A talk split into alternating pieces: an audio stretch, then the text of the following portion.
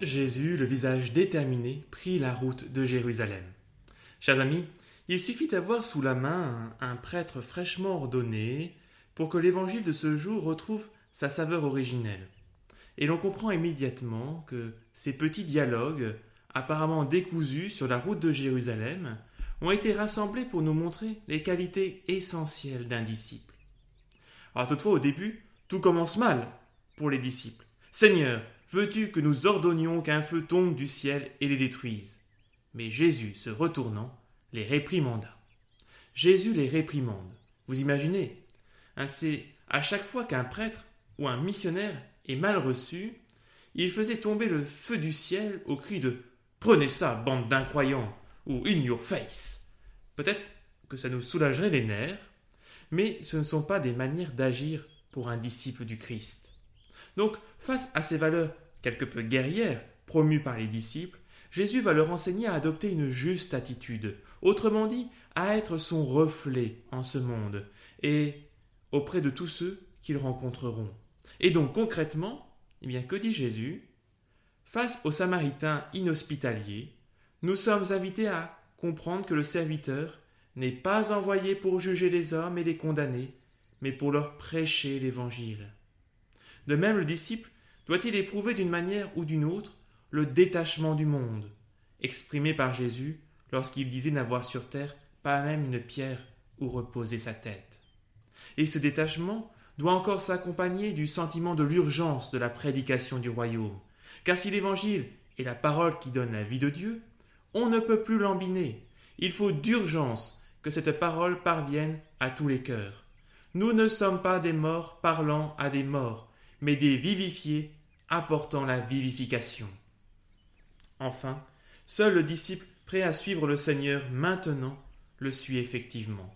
Le royaume des cieux n'est pas fait de promesses, d'intentions et de projets, mais de dons fermes, radicaux et sans retour.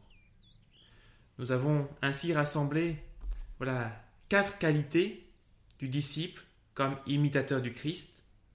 Je les résume. Il prêche sans juger, sans condamner. Il est détaché des intérêts du monde. Il est pressé de transmettre la parole pour la vie éternelle. Il s'est consacré totalement à suivre le Seigneur. Et vous me direz, c'est déjà pas mal. Quatre qualités du disciple qui imite le Christ. Elles sont belles, elles sont exigeantes, elles forment un programme de vie magnifique, mais, mais elles ne nous disent pas encore tout ce que Saint Luc a voulu nous enseigner ce matin. Je vous propose d'aller un peu plus loin, et pour cela, il nous faut retraduire la première phrase de l'évangile d'aujourd'hui de manière un peu plus littérale. Or, il advient, comme s'accomplissaient les jours de son Assomption, que Jésus durcit sa face pour aller à Jérusalem. Et il envoya des messagers devant sa face, messagers qui ne furent pas reçus parce que sa face était en train d'aller à Jérusalem.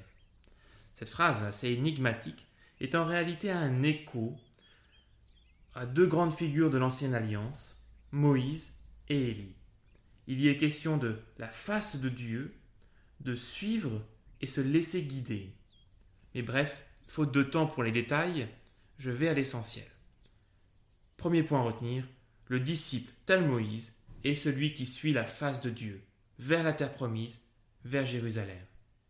Mais deuxième élément, le disciple tel Élie est celui qui monte au ciel pour suivre et contempler la face de Dieu. Qu'est-ce qu'un disciple? Un disciple du Christ est un compagnon de la face de Dieu, qui suit la face de Dieu de cette terre jusqu'à la Jérusalem du ciel un compagnon qui ne cesse de marcher à la suite du Seigneur. Nous pouvons alors maintenant comprendre dans toute leur profondeur ce que sont les, les quatre qualités du disciple. La première, non seulement il prêche sans juger, sans condamner, mais le disciple ne choisit pas le trajet qui monte vers Jérusalem. Il ne choisit pas les lieux où il faut prêcher. Il ne se révolte pas contre ceux qui refusent d'accueillir sa parole car en toute chose, il ne fait qu'accompagner le Christ, entraînant l'humanité vers la Jérusalem du ciel. Deuxième qualité, non seulement il est détaché des intérêts de ce monde, mais le disciple a les yeux fixés sur le terme du trajet, c'est-à-dire sur l'assomption du Christ dans sa gloire, entraînant avec lui tous les sauvés, car la face de Dieu n'a été arrêtée par rien sur terre. Jésus n'a même pas reposé la tête sur la pierre dans le tombeau du Golgotha. Troisième qualité, non seulement le disciple est pressé de transmettre la parole pour la vie éternelle, mais le disciple sait que le temps est compté, que les jours de l'Assomption sont déjà arrivés, que la victoire appartient déjà à la vie. Il laisse les morts enterrer les morts. Le disciple de la face de Dieu est un disciple de l'extension du règne de la vie et de cela seulement. Quatrième qualité, non seulement le disciple s'est consacré totalement à suivre le Seigneur, mais il a aussi la même assurance, la même fermeté que la face du Christ qui ne retourne pas en arrière, qui à chaque instant fait avancer l'histoire du monde vers sa consommation. Alors, chers amis, il ne faut pas cesser de méditer, de revenir sur cet évangile des disciples de la face de Dieu. Il contient les qualités que le Seigneur attend de nos vies, attend de chacun de nous. Alors méditez-les, vivez-les, et que la bénédiction de Dieu, Père, Fils et Saint-Esprit, descende sur vous tous et repose à jamais. Amen.